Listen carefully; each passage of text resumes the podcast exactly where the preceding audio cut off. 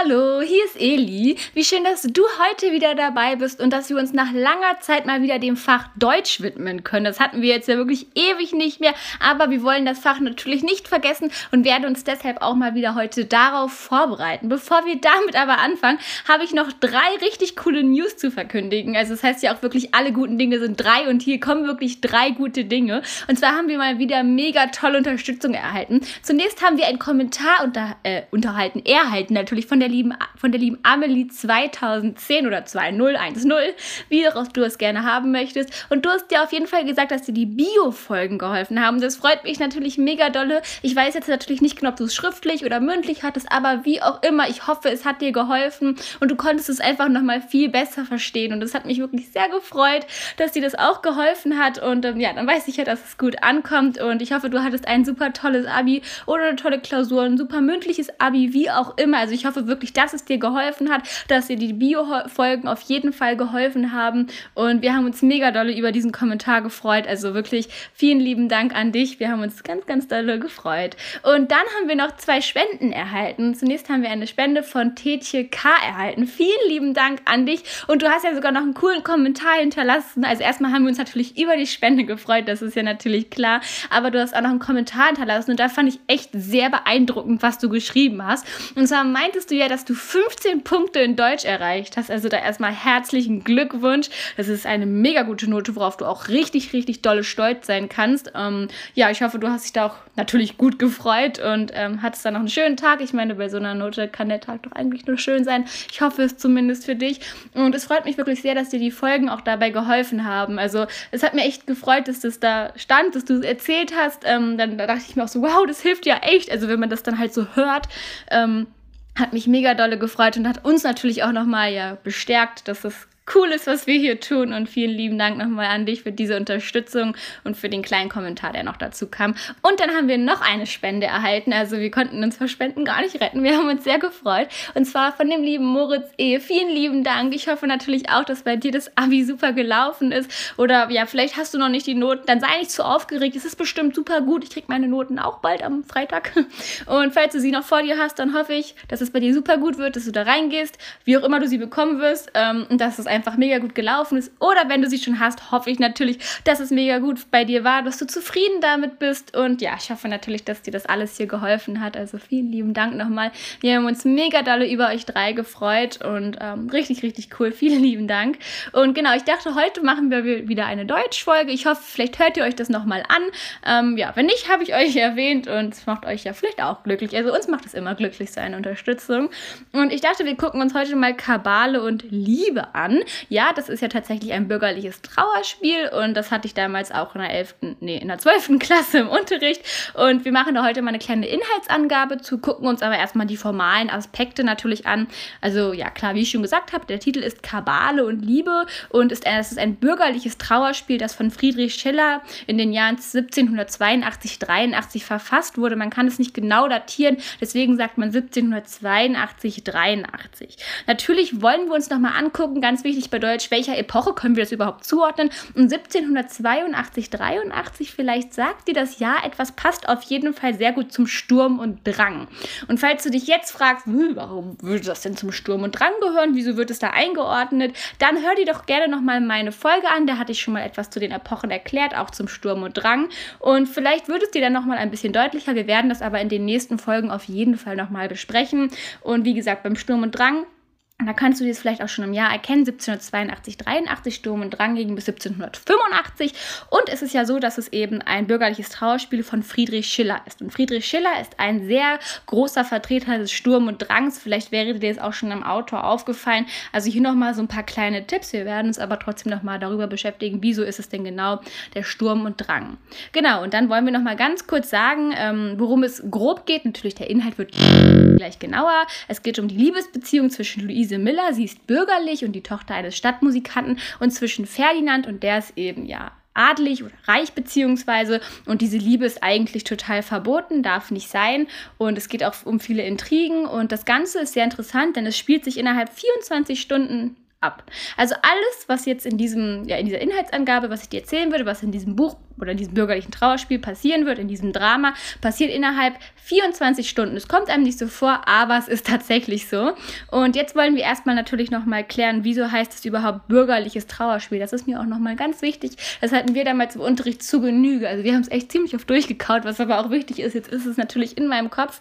Und zwar ist es etwas ganz Neues, dass es tatsächlich ein bürgerliches Trauerspiel gab. Vorher gab es das Prinzip der Ständeklausel und die wurde von Johann Gottsched eingeführt. Und der war eben der Meinung, dass nur Adelige in Trauerspielen ja, spielen durften, weil es ging dann mehr so um politische Sachen, um politische Themen.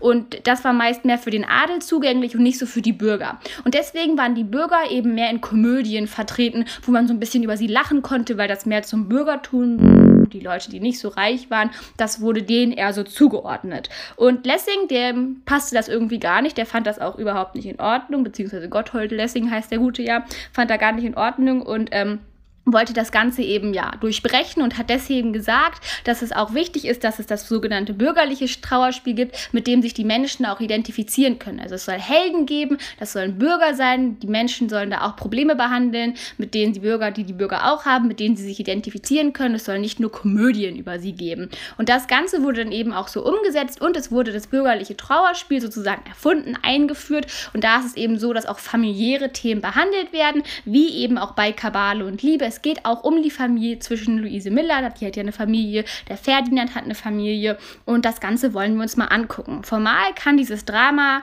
aufgeteilt werden in fünf Akte. Das ist eigentlich immer bei einem Drama so. Wir werden uns in späteren Folgen auch nochmal den Aufbau eines Dramas anschauen. Also keine Sorge. Und ich dachte mal, wir gucken mal so in jedem Akt, worum geht es da. Und im ersten Akt ist es natürlich so, dass die wichtigsten Personen vorgestellt werden. Natürlich Luise Miller, ähm, aber eben auch sozusagen der adelige Präsidentensohn Ferdinand, der ja eben auch extrem wichtig ist, weil er ist einer der Protagonisten.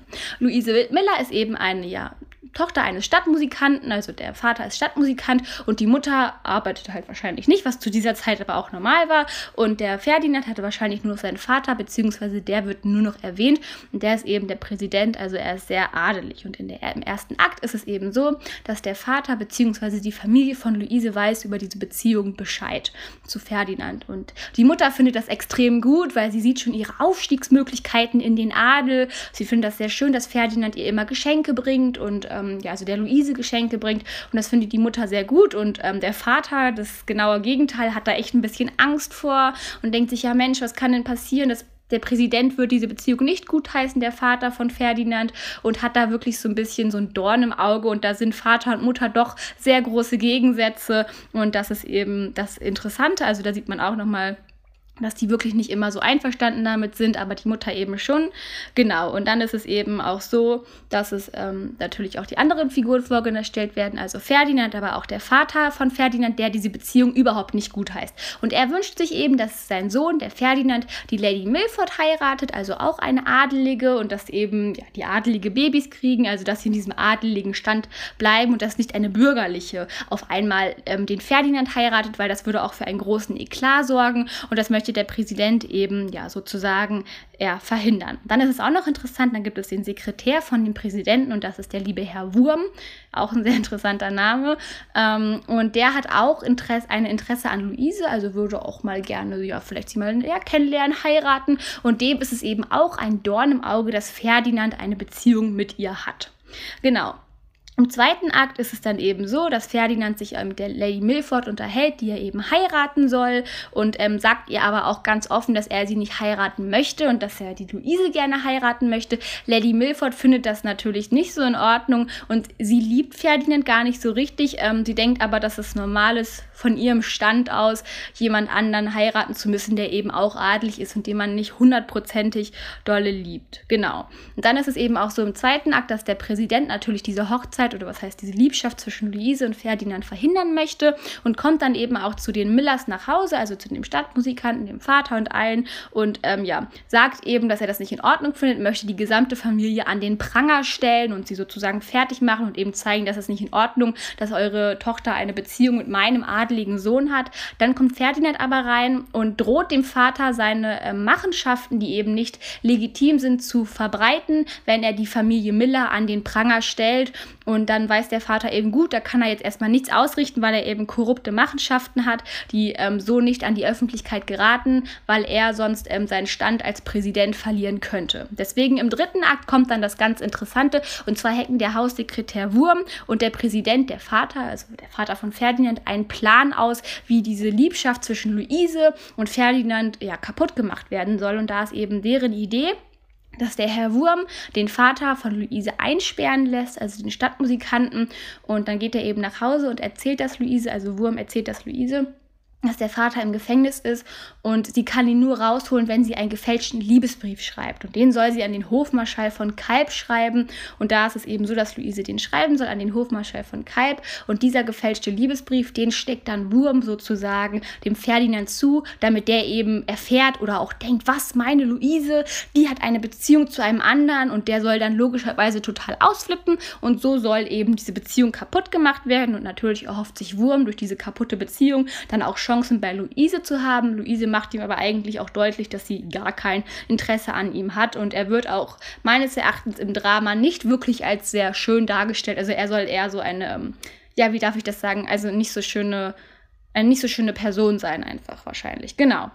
Und dann ist es eben so im vierten Akt, da bahnt sich oder da kommt es eben zur Katastrophe. Natürlich, Ferdinand findet diesen Brief, rastet total aus. Ferdinand ist generell eine sehr eifersüchtige Person. Als er dann diesen Brief sieht, ähm, ja, dann ist es mit seiner Eifersucht sehr groß. Er ähm, ja, möchte dann auch den Hofmarschall von Kalb zur Rede stellen, der gar nicht richtig weiß, wie er damit umgehen soll und der auch versucht, so kleine Tipps zu geben. So, ja, Mensch, das ist doch nur gefälscht. Das merkt Ferdinand aber gar nicht. Der ist einfach extrem wütend und ähm, ja, rastet so ein bisschen aus. Und dann ist es eben auch so, dass Lady Milford in dieser Zeit mit Luise spricht, oder in dieser Zeit generell auch vielleicht ein bisschen später, im vierten Akt aber auf jeden Fall sprechen die miteinander. Und ähm, da wird Lady Milford eigentlich klar, dass das, was sie macht, dass sie einen Adeligen heiraten soll, nur damit sie adelig bleibt, gar nicht in Ordnung ist, dass sie so auch nicht leben kann und verlässt deshalb eben den Hof, weil sie selber weiß, dass sie unglücklich ist. Im fünften Akt haben wir immer noch den eifersüchtigen Ferdinand, der total sauer ist, und Luise, die mit ihrem Vater spricht, der jetzt eben wieder frei ist. Und da sagt ihr Vater auch, dass er sie sehr dolle lieb hat. Und Luise hat ihn natürlich auch sehr dolle lieb. Die beiden haben generell eine sehr gute Beziehung. Ja, tatsächlich ist es so, dass dann Ferdinand eben ins Haus der Miller kommt, der Millers kommt und ja, sehr eifersüchtig ist, der rasend vor Eifersucht ist und auch Luise zur Rede stellt. Luise darf aber nicht lügen, da ihr Vater sonst wieder ins Gefängnis kommt, beziehungsweise vielleicht passieren auch schlimmere Sachen. Und das weiß sie eben und versucht es irgendwie trotzdem ihm deutlich zu machen, aber Ferdinand merkt das gar nicht und sie kann, sie möchte aber auch ihren Vater beschützen. Und Ferdinand hat eben für diese, hat eben dafür, dass Luise ihm vielleicht nicht die Wahrheit sagt oder hat generell schon etwas selber ausgeheckt. Und zwar denkt er sich, kein anderer darf meine Luise bekommen. Und er hat deshalb zwei Getränke angerührt oder nicht Getränke, aber er sagt dann eben zu Luise, dass er einen, gerne eine Limonade möchte und schüttet in diese Limonade Gift von sich diese Limonade schüttet er Gift, aber auch von Luise. Und Luise trinkt dann eben diese Limonade und ähm, ja, das ist eine Giftlimonade, wie schon gesagt. Und tatsächlich fällt sie dann um und ist auch dabei zu sterben. Ferdinand ereilt dasselbe tatsächlich. Also er trinkt es ja auch. Er möchte mit ihr gemeinsam in den Tod gehen. Und dann ist es tatsächlich auch so, dass sich das Ganze auflöst. Also in dem Moment kommt auch der Präsident rein, also der Vater von Ferdinand, sieht seinen sterbenden Sohn und dann passiert tatsächlich so eine Art Streit, dass tatsächlich der Wurm sagt, ja, das ist die Schuld vom Präsidenten. Der Präsident attackiert Wurm, dass es seine Schuld sei, dass sein Sohn jetzt eben stirbt und ähm, dass er gar nichts damit zu tun hatte, richtig, und dass der Wurm ihn doch überredet hat. Also am Ende passiert dann wirklich so ein Streit. Der Miller rastet auch aus. Was heißt rastet aus? Ist total traurig, dass Luise gestorben ist. Also was passiert am Ende? Luise und Ferdinand sterben, weil Ferdinand sehr eifersüchtig ist. Er merkt nicht, dass es sich hier um eine Intrige handelt. Der Präsident und Wurm schieben sich gegenseitig die Schuld in die Schuhe und damit endet das Ganze dann eigentlich auch und der Präsident bittet dann eben auch Ferdinand, dass er ihn doch vergibt und es tut ihm so leid. Und Ferdinand hebt dann nur seine Hand und dann jubelt der Präsident, ja, er hat mir vergeben. Und somit endet tatsächlich das Ganze und wir enden auch, denn wir sind fertig mit der Inhaltsangabe. Du merkst, es ist sehr verworren. Wir haben zentrale Figuren, die im Vordergrund stehen, die wir natürlich noch charakterisieren werden. Wir wollen uns die Eigenschaften angucken. Das passiert aber nicht in der Folge, sondern in der nächsten Folge. Wir wollen das Ganze hier auch nicht überziehen. Aber ich hoffe, das Ganze hat dir gefallen. Du weißt jetzt ganz genau, was in den Akten passiert. Bei Dramen ist es ja auch so, ne? Die Sprache ist immer so ein bisschen schwerer. Ich hoffe, das Ganze hat dir jetzt geholfen. Und dann würde ich mich freuen, wenn wir uns das nächste Mal wiedersehen. Du kannst uns natürlich noch eine kleine Spende hinterlassen, wenn du möchtest. Du hast es ja gesehen, Moritz E. und TTK haben es vorgemacht, aber wir würden uns auch über einen Kommentar freuen, wie bei Amelie 2010. Das kannst du ganz bequem bei Apple machen, beziehungsweise auf, ein, ja, auf einem Apple-Handy mit Apple Podcast. Ja, und dann würde ich sagen, wir sehen uns ja ganz motiviert das nächste Mal wieder.